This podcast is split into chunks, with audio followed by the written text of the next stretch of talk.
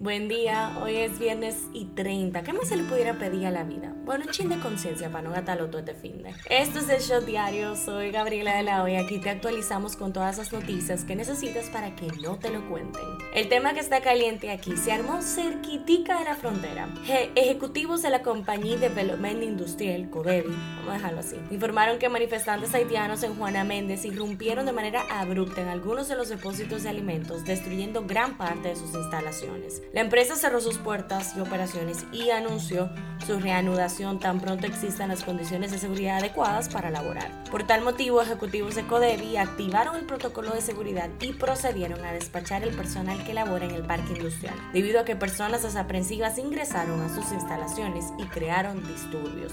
Por su parte, el alcalde de Dajabón, Santiago Riverón, ordenó este jueves el cierre temporal del mercado binacional entre República Dominicana y Haití en esa zona por lo sucedido. El tema que está caliente allá. Ayer murió Julio en Los Ángeles a sus 59 años. Es el rapero californiano que ayudó a popularizar el hip hop y a convertirlo en el género de masas que soy, gracias a himnos como Gangsta's Paradise y muchas canciones más. Nacido Artist Leon Ivy Jr., Julio publicó numerosos trabajos a lo largo de su vida, pero ninguno obtuvo el éxito como Gangsta's Paradise que si tú no te sabes por el título, tú lo escuchas y estoy segura que tú vas a ver. Este se convirtió en un himno de toda una generación en los 90 tras ser incluido en la banda sonora de Mentes Peligrosas, protagonizada por Michelle Pfeiffer. Esto es lo que está trending. Aunque pareciera chiste, es anécdota y más allá de los tripeos, de verdad que es preocupante cada vez que pasa. Nuevo desliz de Joe Biden en público. El presidente de Estados Unidos causó el desconcierto de los asistentes a una conferencia celebrada en la Casa Blanca sobre el hambre al preguntar si él se encontraba en la sala la congregación recientemente fallecida, Jackie Walorski. La Procuraduría allanó la casa de la diputada del PRM, Faustina Guerrero Cabrera, conocida como Grey Maldonado, porque la tienen en la mira por la Operación Falcón. Su esposo, para recordarles un poquito, Juan Maldonado, es acusado como uno de las cabecillas de la red Falcón. Este saldrá de prisión luego de que el juez Job García Hurtado le variara la medida de coerción. Un update de Ian en Florida. Se reportan severas inundaciones, líneas eléctricas caídas, postes de energía en las carreteras, semáforos apagados. Más del 20% de los clientes no tienen electricidad y hasta el momento existen dos posibles víctimas mortales. ¿Ustedes se acuerdan del lío de la maleta que le colocaron drogas en Punta Cana una señora? Bueno, la mujer, identificada como Julia Bernat de la Cruz, habló y solicitó a las autoridades dominicanas que le devuelvan la dignidad y que los responsables del hecho paguen por las consecuencias ante la justicia. Me ultrajaron, me trataban como una delincuente, como si de verdad todo eso fuera mío. Me decían palabras feas, incluso hubo un policía que me dijo, de ahí me tiene que sacar lo mío. Bueno, tú ves, eso no lo veíamos venir. El Ministerio de Relaciones Exteriores negó categóricamente este jueves que en el marco de las negociaciones de cara a la Asamblea General de la A celebrarse la próxima semana en Perú, se está impulsando alguna iniciativa o planteamiento desde la República Dominicana asociada al aborto. Si tú tienes que sacar tu visa y todavía no lo has hecho, porque hasta el momento los procesos estaban bastante lentos, bueno, casi que varados, te tenemos esta noticia. El nuevo cónsul general de la Embajada de los Estados Unidos aquí en la capital, Santo Domingo, Greg Segas, informó que para los próximos meses se incorporará un nuevo personal, lo que permitirá aumentar la disponibilidad para citas de visas de paseo. Selena Gómez y Hailey Bieber, ambas son tendencia luego de que saliera un episodio del famoso podcast Call Her Daddy, en el cual entrevistan a Hailey. Algunos por no decir que el tema completo que se abordó fue su matrimonio con Justin Bieber y las polémicas con la expareja del artista Selena Gómez, que en ningún momento mencionan su nombre, pero they know we know.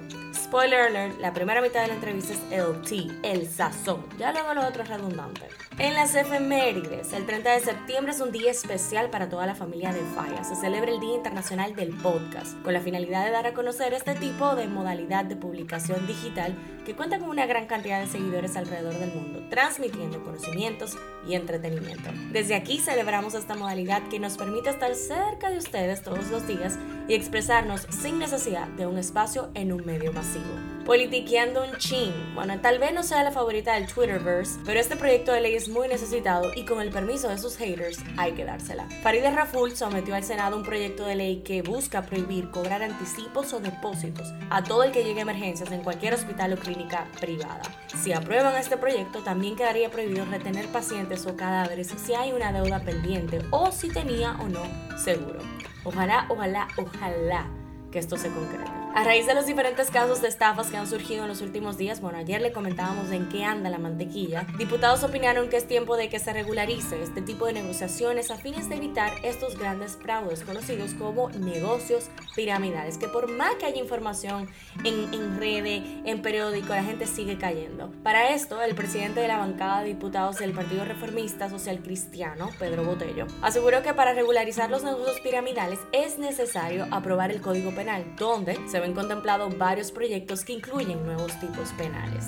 Un shot deportivo y se dio lo que muchos fanáticos yanquistas esperaban. Aaron Judge empató el récord de Roger Maris en la Liga Americana de 61 jonrones en una temporada y anotó el miércoles por la noche para que los Yankees de Nueva York ganaran contra los azulejos de Toronto. Pasa en TNT, pasa en el mundo. Update de Rusia. Finlandia cierra su frontera a los rusos, sumándose a Estonia, Letonia, Lituania y Polonia, lo que lanza una octava ronda de sanciones a Rusia. La causa del fallecimiento de la reina Isabel II el pasado día 8 a los 96 años fue la vejez, según se revela en su certificado oficial de defunción publicado hoy por el Registro Civil de Escocia. Nunca, pero nunca nos lo hubiéramos imaginado. Se acercan las elecciones presidenciales en Brasil. ¿Qué tan cerca? Bueno, este próximo domingo, en la cual se enfrentan dos candidatos antagónicos, el ex mandatario izquierdista Luis Ignacio Lula da Silva y el presidente ultraderechista Jair Bolsonaro. El lunes les traemos todos los detalles. En la farándula, Belinda vuelve a estar en el foco de la prensa del corazón,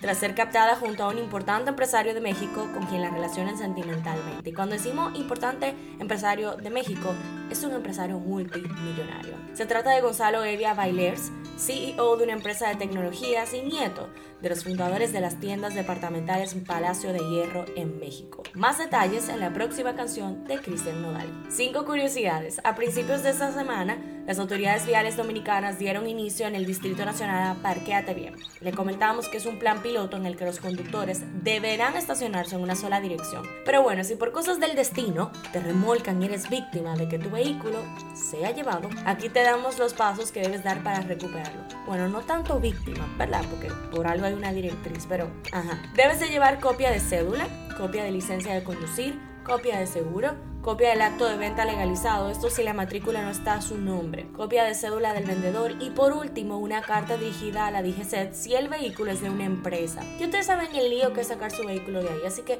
para evitarse ese trajín y porque parquearse bien es parte de ser un ciudadano decente, por favor, parquéate bien como dice la alcaldía. ¿Sabías que los accidentes de tráfico le cuestan cada año 3 mil millones de dólares a la República Dominicana, que ocupa uno de los primeros lugares en el mundo en siniestros en las carreteras?